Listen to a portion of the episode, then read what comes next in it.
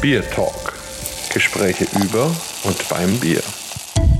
Hello and welcome to our podcast Beer Talk. Today we have another episode of our English speaking Beer Talk, and we're going to a very interesting country and a very interesting lady indeed. We are going to Canada and meet Mirella Amato. So, Mirella, please introduce yourself a bit to our, uh, our listeners and um, yeah, let us know. Well, uh, hello, Marcus. It's a pleasure to be chatting again. It's been a while since we've seen each other. And yeah, my name is Mirella Amato. I am based in Canada. I've been working in the beer industry for about 15 years now, and I'm a craft beer and sensory specialist. Uh, so I work more um, similarly to you on the education and uh, beer sommelier side. I do have my Doemens uh, beer sommelier, as well as my Master Cicerone certification. And I've also written an award winning book on beer that is available in German. Yes, and I got it, and it's a fantastic book. So we will put the link also in the show notes of the podcast so that you, dear listeners, can also get the book. and I, I, really can recommend it. It's wonderful, and it's very also much describing the, the German beer scene. Um, so it's it's a great thing. Yeah, maybe first question. It's it's uh, on your website that you are trilingual. So um, of course English, maybe French. What is your third language? Uh, my my third language is uh, Italian, uh, which you some might have guessed from my name, Mirella Amato, and uh, I speak also ein bisschen Deutsch. Oh, so we could switch to German. no, not not unless I'm a few beers in. Give me a few beers, and uh, my German comes back. But um, uh, unfortunately, I haven't had a lot of time to practice, so my my vocabulary is not where it should be. But I remember sitting in in a Bamberg brewery, and then we spoke a little German, so it works. yeah. So. Um, yeah, maybe first we, we start with you are 15 years now in the beer scene in Canada. So so how did you yourself personally come to beer? Was it as, as a young girl or later, or when did you have your first beer? um, well, uh, I'm in Canada, so we have drinking laws. Uh, you, is there a minimum drinking age in Germany? Yes, about 16. But as we are in Bavaria, it's about. So you see always some, also sometimes younger. Yes, yes, and I certainly, um, my my father is from Italy, so I do have a bit of that European. Uh, uh, looseness around uh, alcohol and ch- and children, which I think is healthy. I think um, you know depriving and making it this you know an illegal untouchable thing actually leads to more problems. Uh, but that's a side story. Uh, how did I come to beer? I came to beer fairly early on, and um, specifically to craft beer, which again I think is a maybe a bit more of a, a North American phenomenon in that um, you know we we didn't really have a beer tradition here. So when uh, our beer tradition, sadly, is is basically you know large companies making um, making a lot and a lot of golden lagers. So um, my experience early on, it just so happened that when I started drinking and when I started going to pubs, my a friend of mine was uh, English, and so very interested in English style ales. And so I discovered craft beer right away. So, whereas most people my age in Canada would have been drinking pitchers of um, of mass market lagers. I just had this very good fortune of discovering craft beer right away, these more flavorful beers. Uh, at the time, definitely more English than Belgian or German, but flavorful nonetheless. And it was very interesting because the scene has changed a lot now. Now, if you go anywhere in Canada or the US, you come into a bar, there will be one or two, you know, you'll definitely have some kind of stout on tap and some kind of IPA on tap, no matter, almost no matter where you are. Whereas back then, anywhere you went, it was just a bunch of lagers on tap, maybe Guinness. And if you wanted more flavorful beers, you had to go to these specialist bars that uh, only beer geeks went to. And so that's where I would go drinking.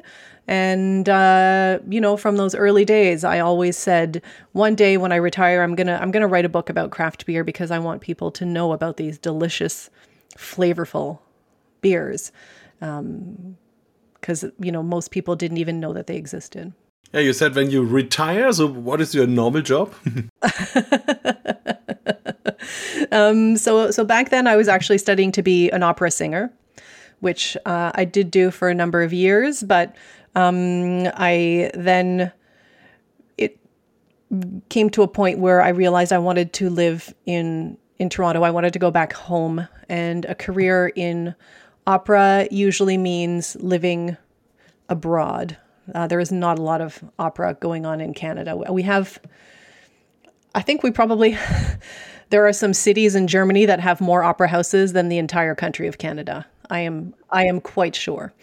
Um, so just in terms of the numbers of opportunities, that means living abroad, and the timing was just ended up being really perfect because I came back, uh, having decided I wasn't doing opera anymore and I was trying to figure out what to do with my career.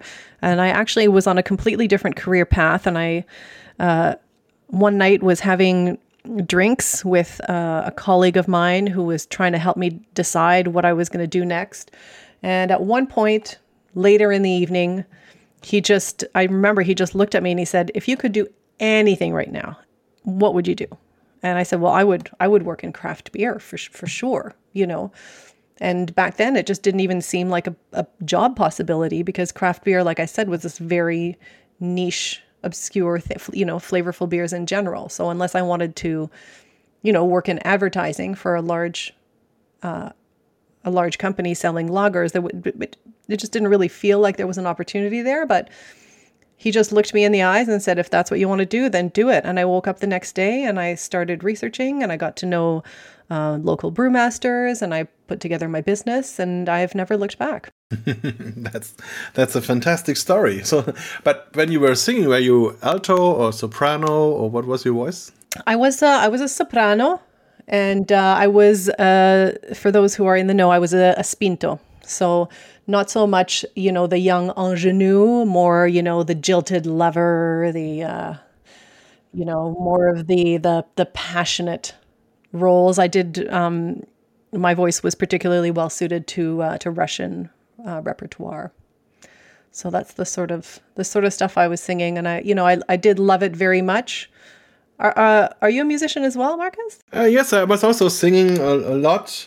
Um, I started to do a little bit solo things when I was younger, and um, and I'm, I'm I, I started as a boy, also soprano, and then down to tenor and bass. and, and from time to time, I'm still singing, and I'm still member of a choir. Um, but since the COVID thing, I haven't been there. So, but maybe next year or something like that, I will go back again.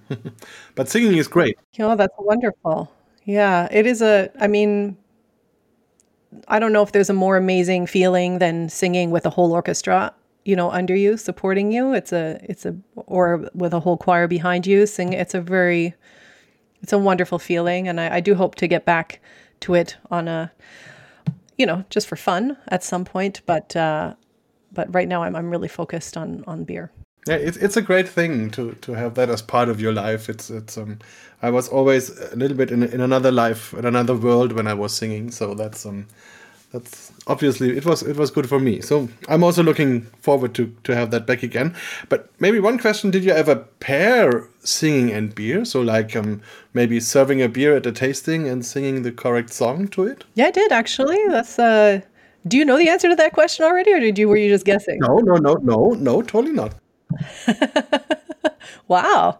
Um, yes, uh, for four years I ran an event uh, called Wait for it, Hopera and um, what I did, this is after I was already done with uh, my opera career, but I still had a lot of friends who were very good opera singers. And so I hashed out this this kooky idea. We sang only it was only with a piano, but we sang in a bar. And I brought out these uh, opera singers. We had three or four opera singers singing a variety of excerpts. So some would sing arias, some would sing duets, there were some ensemble numbers. And then I would pair a local craft beer with each song um, based on mood, sometimes based a little bit on the on the lyrics, and it was uh, a very popular event and uh, you know frankly a, a, pretty cool event because it it brought out you know people who were very much into beer but had never heard opera before. It brought out opera lovers who had never tried beer before and then it brought out people who love both beer and opera and thought this was a really nifty concept. And uh, i think you'll appreciate this marcus uh, definitely yes. the uh, yeah the the very very first night that we did it. Um, so the way the way I would do it is I, I had a, a musical director with me. We would get up. She would explain the excerpt that was coming up, especially you know sometimes they're in a foreign language. So just explain like this is the the character, this is what's happening, this is what the song is about, and then I would present the beer and this is what the flavor, this is why it goes well. And the idea was that people would sip the beer while they're listening to the music, and that would that would be the pairing, right? And uh, Never in my life have I had to remind people to drink.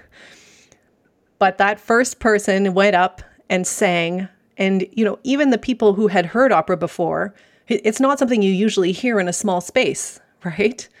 So just the the power of the voice and the way it vibrates in your chest when you hear it, and everyone just like stopped moving for the whole song, and they just had their beer in their hand and they were completely agog. And I actually had to get up and remind people to drink.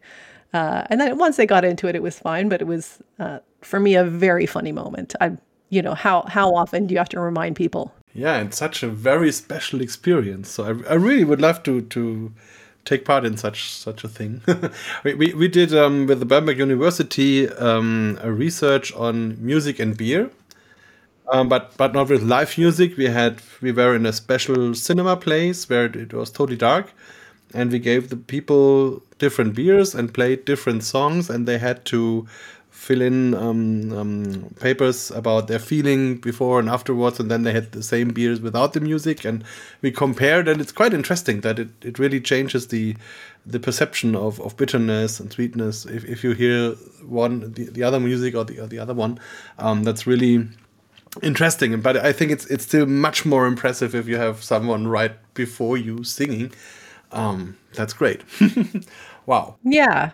Yeah, th- that's a really cool experiment. I would love to see the results of that. I'm, you know, they have definitely shown that the environment around us can impact sensory evaluation. So that makes sense to me that there would be a difference there.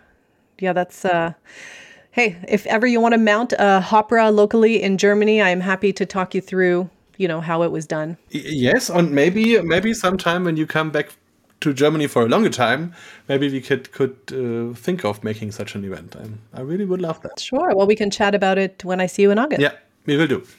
Perfect. So, but back to to beer, or, or, to, or, only only beer, and your your company with a great name, Beerology, which I really think it's fantastic. Um, how did you came to this idea, and how did it develop? Well, my my company has has evolved greatly over the years.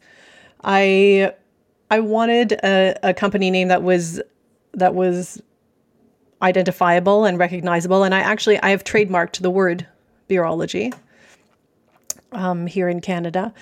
And I don't know I don't know how I I don't remember how I came up with the uh, with the name, but um, the company itself has my goal with beerology has always been to help drive the industry forward. I'd, I'd, be very interested to hear from you sort of the arc that you have had, because of course, in Germany, the beer scene is very different. You have a much stronger beer tradition. You have much, uh, a much larger set of laws around beers and protective laws. Um, and then, you know, you also now have a craft beer movement, but it was born a little later. Uh, and from from what I've seen, it's it has some some interesting different dynamics. But for me, you know, really the the goal with beerology was to to foster and um, to keep pushing the local craft beer industry forward, because uh, as I was telling you earlier, I really fell fell in love with craft beer, and so in the early days with beerology, the main thing I did was uh, education and, and guided tastings and staff trainings. Because the the big issue the industry faced was that people had never, you know, tried these beers. They had never seen a beer that was red or brown or black in color. You know, they had they they didn't know what to expect in the flavor. You know, never mind a fruited beer. Um, so I, you know, I would do a lot of public tastings, staff trainings to help staff communicate the beers better to customers, that sort of thing. And then um, as I continued to gain different accreditations, I started doing sensory training and off flavors for breweries um, and home brewers would also attend, and I did that for a number of years. And um, and because it was something that was missing and that I thought was important, and you know, at this stage, I find that, as I mentioned earlier, everyone knows now what craft beer is. Uh, there's a good beer selection everywhere. There are a lot of resources for people who want to learn about craft beer and beer styles, and amongst them, my book, of course. So the next frontier for me, which I just launched last year, was my my beer and food pairing course because my feeling is now that everyone has a good beer selection from you know small more down to earth establishments right through to fine dining restaurants that are maybe now bringing in an interesting selection of beers the next step is to really understand how to pair those beers with food and maximize the the experience of the of the person who's enjoying them. Yeah, and it's also interesting to have a professional approach on on this idea. Because in former times I think food pairing was more or less something which people did for 20 100 years and it was just um, normal normal knowledge uh, but not really with a scientific background so um, we also started to to do research on that, and it's interesting to to find out why something matches or not. so um, yeah, we will talk about this course later, but maybe first some few words about the idea behind Beerology. So I read on the website it's about knowledge, passion, and taste. So knowledge, you just told us that there was not so much knowledge in, in the Canadian beer scene or beer world.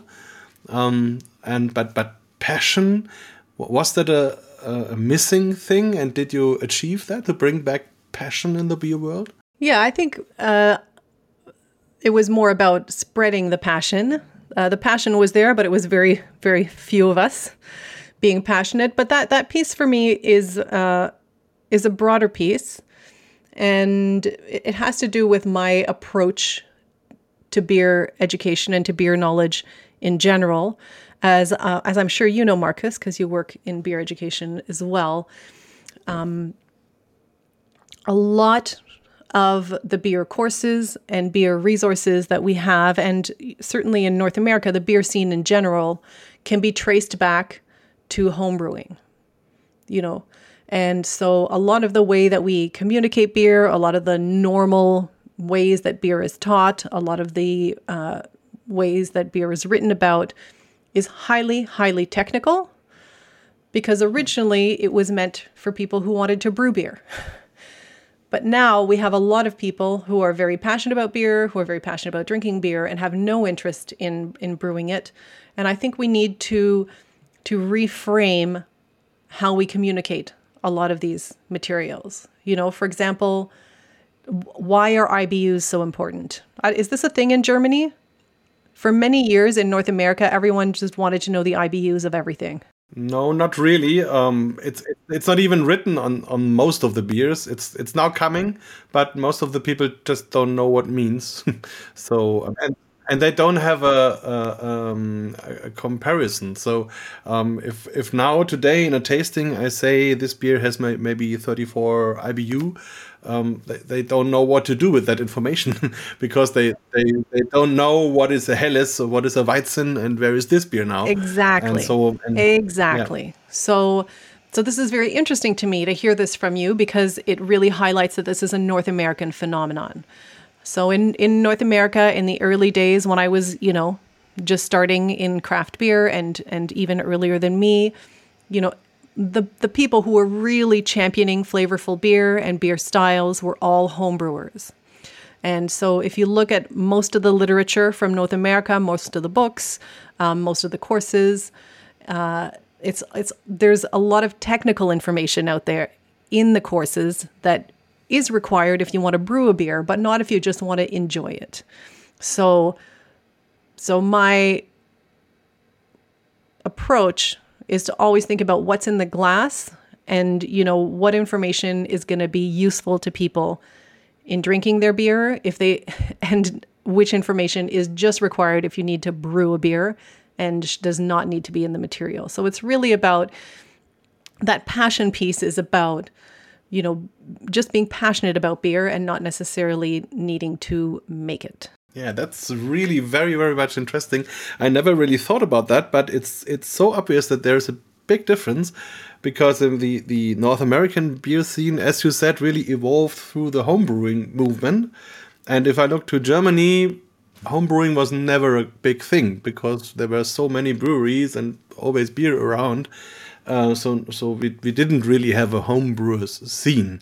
That grew now in maybe the last 10 years. It started growing and now it's an it's significant but it's not so big not not comparable with the with the um, the American scene. But also in if you think about the information um, of beer I think the the only important information about a beer in Germany maybe until 20 years from today was the price. so people looked more or less for the cheapest beer because okay they knew all the german beers have a very high quality which is true um, because of purity law and, and, and, and the high um, competition between all these breweries um, but they never talked about their beers they never told the stories about the breweries about the beer styles about the brewers about the raw materials about all, all these things you really can talk about if you want and you can make beer interesting and you can differentiate beers and and and so and that all evolved due to this um, craft beer movement which arrived in Germany maybe 2000 and started also here and and that's that's the good thing. In, uh, in Germany we still have a market share craft beer maybe half a percent of the market so it's more or less nothing but it changed the behavior of the consumers so they are now willing to pay more for a beer. They are buying not five crates of 20 bottles uh, of half a liter lager. they now maybe buy a six pack. And even that is, they mix between different beers and breweries. And, and so that's a, a very huge change which we have now here in terms of beer, which, which has both chances and trouble for the brewers. So, um, but it's interesting to hear that it, that you had you had it vice versa somehow like that. yeah, and the thing is, you know, you always had some semblance of selection, which I think is the big difference. Here, our craft beer movement started in '82, and so before 1982, if you wanted a beer that wasn't a golden lager, you uh, might be able to find uh, an import, although imports really just started in the 70s. Uh, Otherwise, if you wanted a beer with, you know, that wasn't a golden lager, it had to be a homebrew. So that's why the homebrew movement, and even if you think of the, you know, the Brewers Association in the U.S., which is the largest, I think, uh, Brewers Association out there in terms of craft brewers associations, they started as a homebrew association, right? That's it's it was all it all started there. Yes, and Charlie was writing books about homebrewing, so it's all all that, yeah. Hmm yeah, maybe if we talk about the the American market or the American development, since you are in Canada, so is is there a a separate Canadian market or development, and is, is it a whole Canadian thing, or is it also English speaking and French speaking parts? And and what about the age and, and, and the laws about drinking? So maybe a little insight in, in the Canadian market. Yeah, so at the, at this stage, I would say that the Canadian beer scene is very, in terms of the craft beer scene, is very very similar to the American scene in terms of the the selection um, and the the variety and the, the the level, the general level of brewing. We started more or less around the same time, which is the late seventies, early eighties, in terms of our craft beer movement but for some reason the evolution here was a it was different and a piece of that I think has to do with our uh, our population. So we have a very strong uh, English, very large, significant uh, population of people who are of English extraction, either born in England or his family was from England, uh, as well as a, very strong uh, population of German extraction. So a lot of our early breweries were uh, English or, or German in terms of their uh, their our craft breweries in terms of their inspiration, and and there were you know then on the west coast we had a lot of uh, American influenced beers because of course the the American craft beer mo- movement was born on the on the or certainly a lot of the the the the hop forward beers that we associate now with the American craft beer were all born on the west coast. It was just like a stronger influence there, and then we had this interesting little pocket in Quebec of uh, of Belgian influence. So that's the French speaking region of of uh, or the French French speaking province. I shouldn't say the French speaking region because I am French speaking and I'm not in Quebec. Um, so so in the early days, certainly there was, uh, and here in Ontario.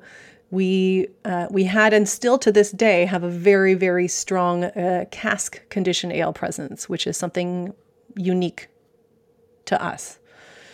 Um, but at no at this stage i would say it's it's pretty even across the country in terms of the selection that you can find. And there's you know some breweries who really focus on making german style beers some breweries that focus on uh, english style some breweries focus on belgian style some breweries are doing whatever they want. Uh, some beer breweries are just doing you know some spontaneous work. So it's uh it's a really it's a really lovely variety. And we we the one if I dare I say a positive thing that that has come out of, of COVID has been uh, a loosening of a we had a lot of very very strict distribution laws. And um, as soon as COVID started they they just started taking all those laws away. So so that's been wonderful to see because it, it was quite restrictive before. It's still restrictive but not as bad. So it was was um on importing and selling beer or also on the drinking age? Uh, the drinking age hasn't changed, and the drinking age de- is depends where you are in Canada is either 18 or 19. Um, but the no, the, so for example, in in many provinces, if not all of them, so it's important to know that in Canada, all of the alcohol laws are provincial. So each area has its own separate set of laws. Um, so, certainly here and in many other places, if you ordered food at a restaurant to take out, you could not order uh, alcohol to take out with it. That was not allowed. Um, there were also laws around, you know, what what time of day stores could sell alcohol, when they could start start, by what time they had to stop, that kind of thing. So those are the laws that have been uh, slowly but surely uh, eliminated permanently. So that's that's very exciting. And uh, another, just a bunch of you know really restrictive restrictive legislatures. We're still not allowed to drink in public at all. Yeah, that that's really uh, something which is very uncommon for for Euro, for European like me. when I, I remember, it's, it's, unthinkable, really, right? It's un, you can't you don't even think about it. Um, so in some provinces in Quebec, and in BC, they're piloting with allowing some outdoor drinking in in in parks. Uh, but in Ontario, they have absolutely not. They they talked about it and they said no, no, no, no, no. Um, so uh, we just need to be happy that now, or for example, if we this also I'm sure is unthinkable in Germany, but if you know if we went to a restaurant and ordered a bottle of wine and you didn't finish that bottle of wine, you couldn't bring it with you or you you know you couldn't just grab another bottle of something and bring it home. That wasn't that was uh, against the law. Yeah, but also we had some we had some some um, vice versa development here during COVID. Um, here they started to restrict public drinking because people were, were gathering as usual. and then they, they said, okay, if, there are hundreds or thousands of people out on a bridge, for example, drinking, um, we have to stop that for because of the virus. And so some of these things were forbidden, and now they are slowly taking away these um, restrictions. So, but we, we all hope that it will be gone soon. um, but the, because that was really also strange to, to be not allowed to anymore to sit maybe in in the, in the, sunset on a nice bridge and have a beer. Um, yeah, but let's see what what the next time uh, next next month spring. Yeah, it's been interesting to see the you know the differences. I know that in the early lockdowns here, there were some provinces that talked about because in the early lockdowns it was only essential um, goods that you could sell, so only basically grocery stores and pharmacies. And at at the beginning, they were saying that alcohol was not considered an essential good, and therefore could not be sold. Uh, but they they quickly changed that, and um, I don't know if you saw, but in in uh, in South Africa, they completely banned alcohol. Yes, we had a, a beer talk, for example, with um, the owner of a bigger German brewery who which lives partly in South America, uh, in, in South Africa, sorry. And when when the first lockdown came, he occasionally was in South Africa, so he was trapped. And we we made the recording while he was at home and he in South Africa, and he told us that um, you were not allowed to buy alcohol, whatever. So it's and that all the breweries really are struggling, and also the the pubs and restaurants and. It's it's just fascinating, you know, because there they they decided to completely ban it. And here it was the opposite. We thought about maybe banning it, and then we realized it was much safer to make it for the public to make it available. And we, and somehow we all came across over, the the pandemic. Hopefully, yeah. Okay. Um, maybe some one thing um, about Canada. If if we talk in also in our education about the American beer history, history, prohibition is always a big part of it because it had so many effects that it was such a long time and it changed the, the beer scene in the United States quite hard. Um, if you think of Canada, I think there was only one or two years prohibition. Am I right? It's a bit of a complicated answer because, again, as I mentioned earlier, uh, all of our alcohol laws are, are provincial. So in the US, prohibition was nationwide, right? I believe it was 1920 to 1933 roughly? Yeah it's it's uh, that that was the end of a development and i think also some of the states got very much earlier into prohibition even in in the 19th century.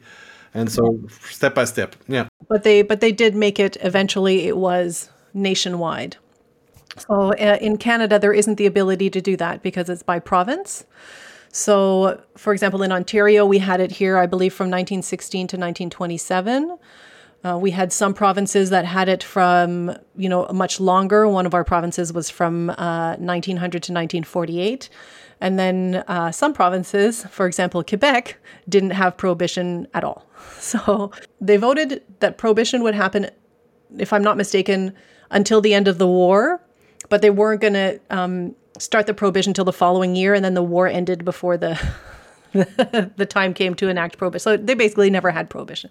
Um, yeah, so so that's probably why you don't hear about prohibition in Canada so much because it, it was so uneven and uh, very similar to what you were saying in the U.S. with you know different neighborhoods also making decisions. We we also had that. We had a, a neighborhood in Toronto that was was still dry uh, ten years ago and just recently, so and you know, voted to uh, allow bars in that in that area again. So it's it's a, a very interesting history, and you know, I think the the most interesting piece of prohibition, if you want to talk about Canada, is all of the rum running, right? Because we're just across the water. So there were many, many years where we could still produce alcohol legally and many, many years where maybe it was a bit of a gray zone. And we were just, you know, shipping boatloads and boatloads of alcohol down to the US, bootlegging it. And so there are a number of really fascinating books written about that. And there are a number of, uh, of companies in Canada that did very, very, very well during Prohibition. So when Canada saved the United States, okay. that's right. Okay, but maybe that's a good reason to come back to the 21st century and look at your third point, which is taste. And I think that's, that's also, you already mentioned it, that you are doing a lot with food pairing. So can you remember when you first did food pairing and how you developed your idea, your skills, and what is, is behind your food pairing? For sure.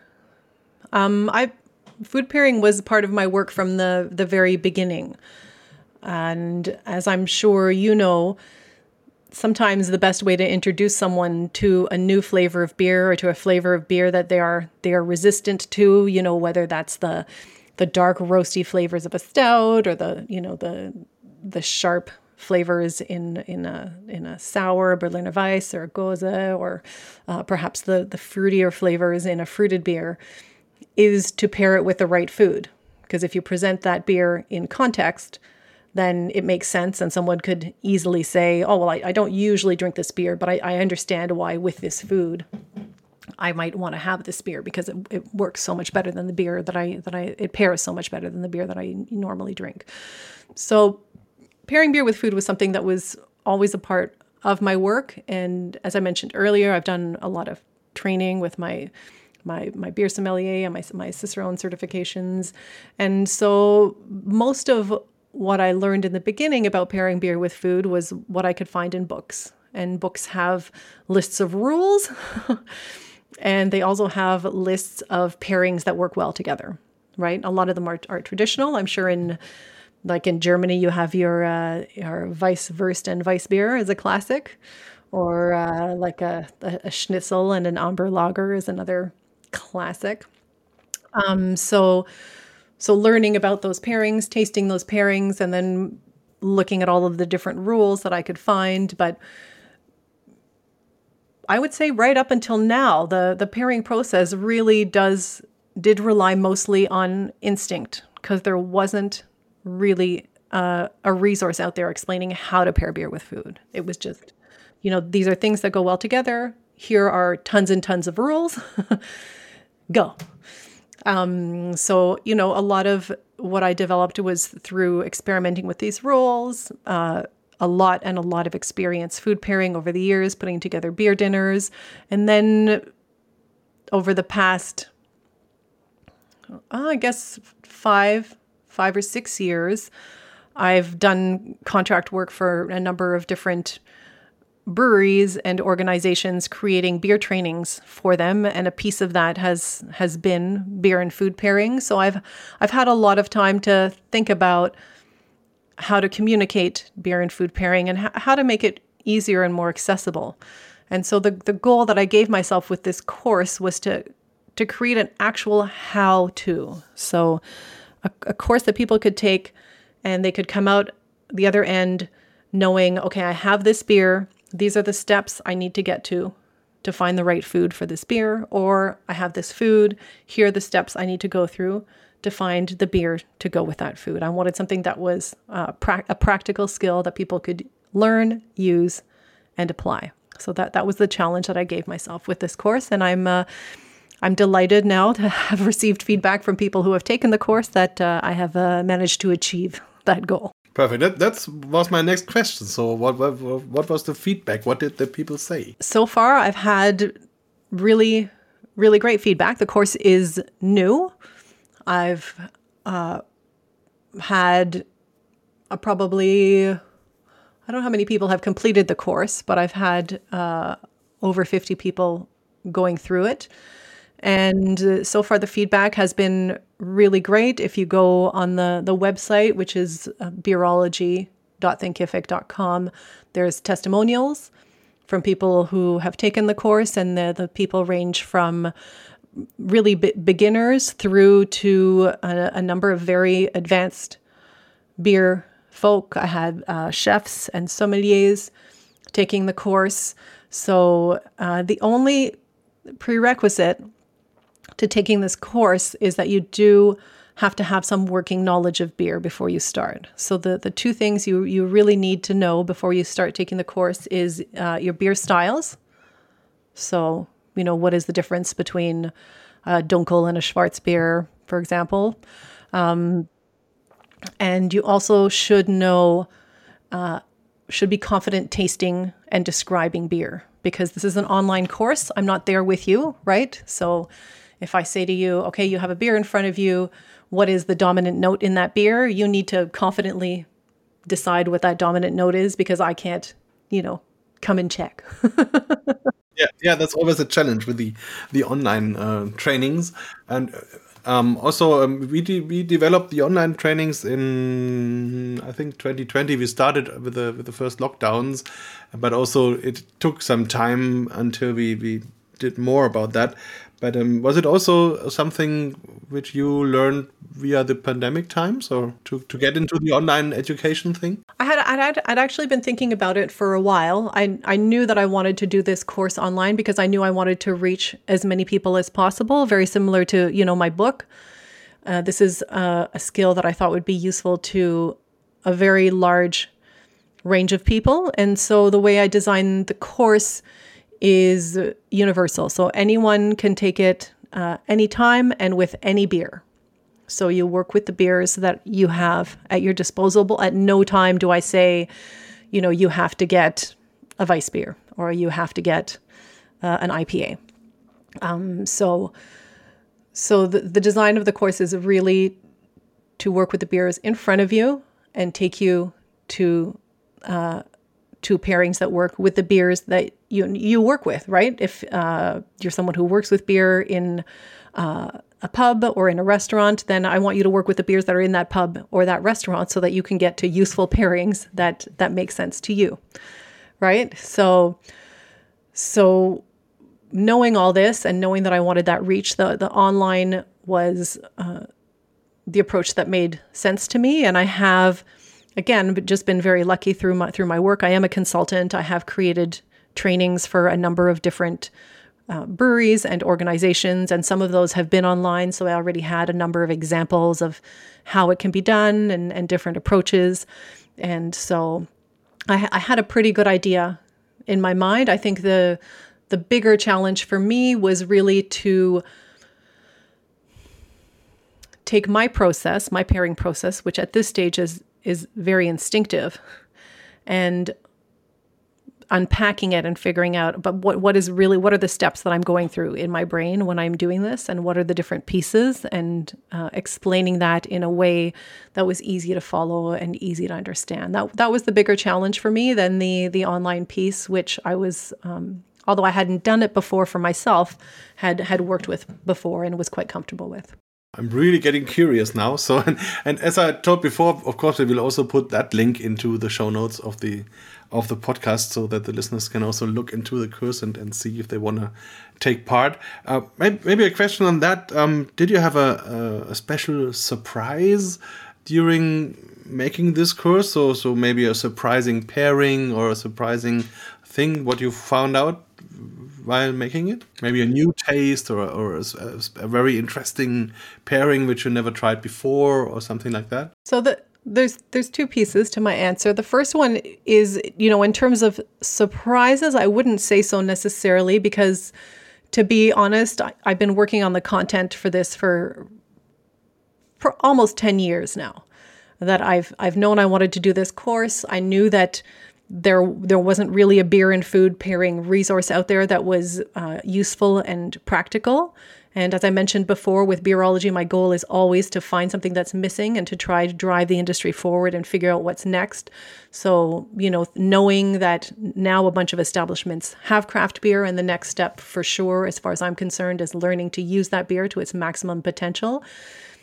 Um, so the the the process really for me has been you know collecting and organizing that information and collecting and organizing that information. And i did it so slowly um, and so deliberately that there wasn't really any any room for surprises. And the the second piece and it's interesting to hear you say that is um, again i don't at any stage in the course present specific pairings or make you do specific pairings because I really wanted to create a course that was different. And what I saw out there was, as I mentioned earlier, a lot of courses and, and resources that are really a list of things that go well together. And if someone wants a list of things that go well together, they can find that. They can find that in various books. They can just find that on the internet. The Brewers Association published a one pager that just gives you a quick snapshot of oh, I have this beer, you can use it with that. Even in my book, with every style, I name, you know, some foods that would work well with that beer style. So that information was already out there. and wasn't what I wanted to to put in the course. I wanted this to really be uh, so why don't I talk you through what's in the course, and then maybe that'll that'll help sort of clarify. Does that make sense?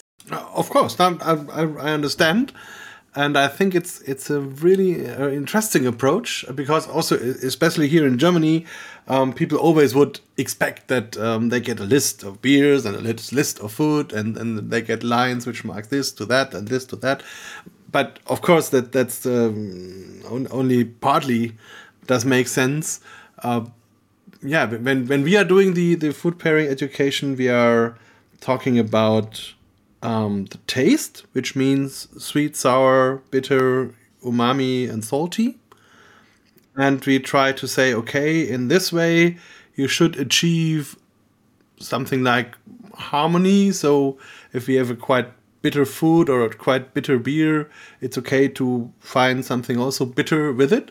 And on the other hand, we talk about the aroma, and there we also have different categories like flowery or fruity or whatever. And and there we say okay here you should look for uh, something where you have different things which which together with the food or with the beer um, make a, a, greater experience. So that you have in in the palate something harmonic but in in the in the whole aroma you get um, an addition. I, I don't know if, if it was understandable but that's the idea we we talk about that and um, yeah. That's crystal clear and that's um, you know a, a, pretty accepted piece of beer and food pairing. Uh, and it's certainly that's also in my course. It's it's one piece of what's in there.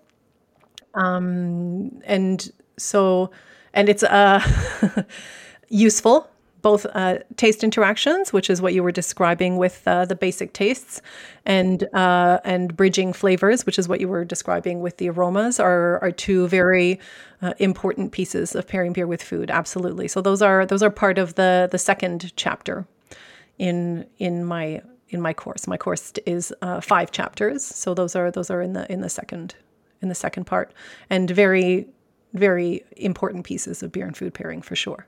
Okay, so I'm I'm really curious now to, yeah, to take part in the course and to to then come back to you and talk about it. so um, yeah, give us a little overview about the the course. Yeah, I thought it might be useful to just give a, a bit of an overview of what the what's in the course. um,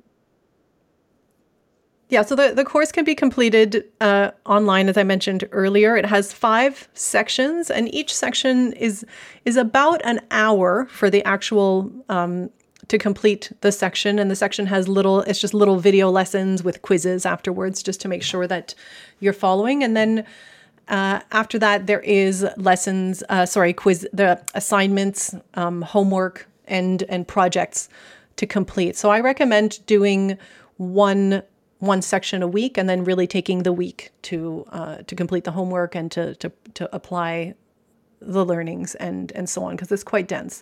So the five sections, the first one is beer and food traits.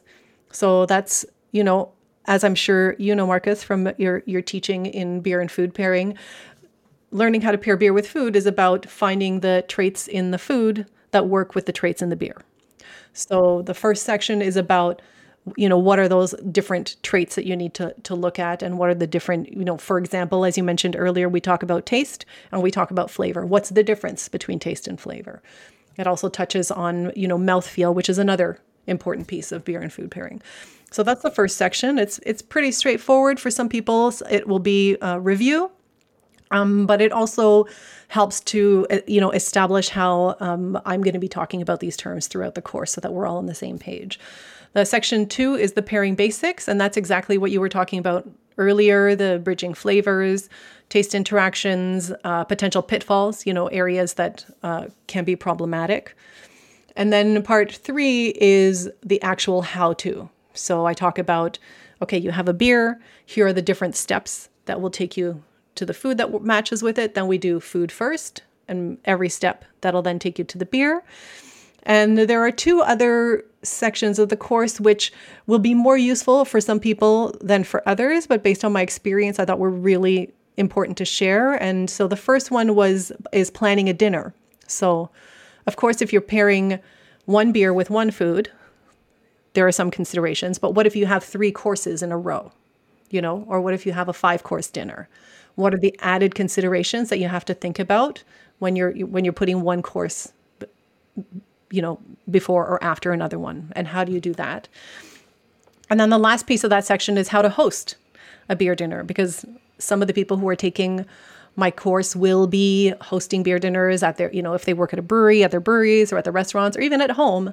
And just little tips and tricks like, you know, when do you pull the beers out of the fridge? And, you know, how do you, you know, how do you get a good flow going for the evening? So that's section three. Section four is advanced techniques. So I do recommend people who are new to beer and food pairing that they do sections one, two, and three, and then they take a little bit of time to practice before they dive into to section four, because section four is really like small techniques that you can use to fine tune and improve your beer and food pairing. So they're not only good, but also dynamic uh, and interesting. And then section five is is presentation. So all of the little details that you need to make sure that um, your beer and food pairing are shown in their best possible light. So it's it's a very comprehensive course. Like I said, the only thing it doesn't cover is, you know, what are beer styles and how to taste beer because a lot of the a lot of the books and the courses I've seen on pairing beer with food are 90%, you know, here is here is beer, here are beer flavors, here are styles, and then there's just a little piece on food pairing at the very end. So I wanted to take that little piece and really focus on that and expand that. And so that's what's in the course. Wow, that really sounds great. So I'm more and more looking forward, and um, yeah, perfect. so, and I hope also the listeners will will be now um, curious too, and um, will come to pass the course, and and maybe also come back to you, and yeah, maybe get to know you when you are here over here, and when you are singing at a German brewery, when we are drinking a beer, and trying the, the music and beer pairing, which sounds nice, and opera well, maybe I can join your choir for a for a oh, night. Yes, that would be that fun. would be great too. Perfect. So, um, thanks a lot. Thanks for the information. Thanks for your time. And um, yeah, I wish you all the best. And, and, I'm looking forward to see you here in Germany in a few months. And hopefully, then having a, a beer together or two or three, maybe. yeah, thank you. It's it's been particularly interesting hearing your perspective uh, as an educator and just as um, you know a, a beer colleague in in Europe, where uh, I think the the general experience has been very different, and so that's been uh, really fascinating to me. So thank thank you for for bringing me on. Beer Talk, der Podcast rund ums Bier. Alle Folgen unter www.biertalk.de.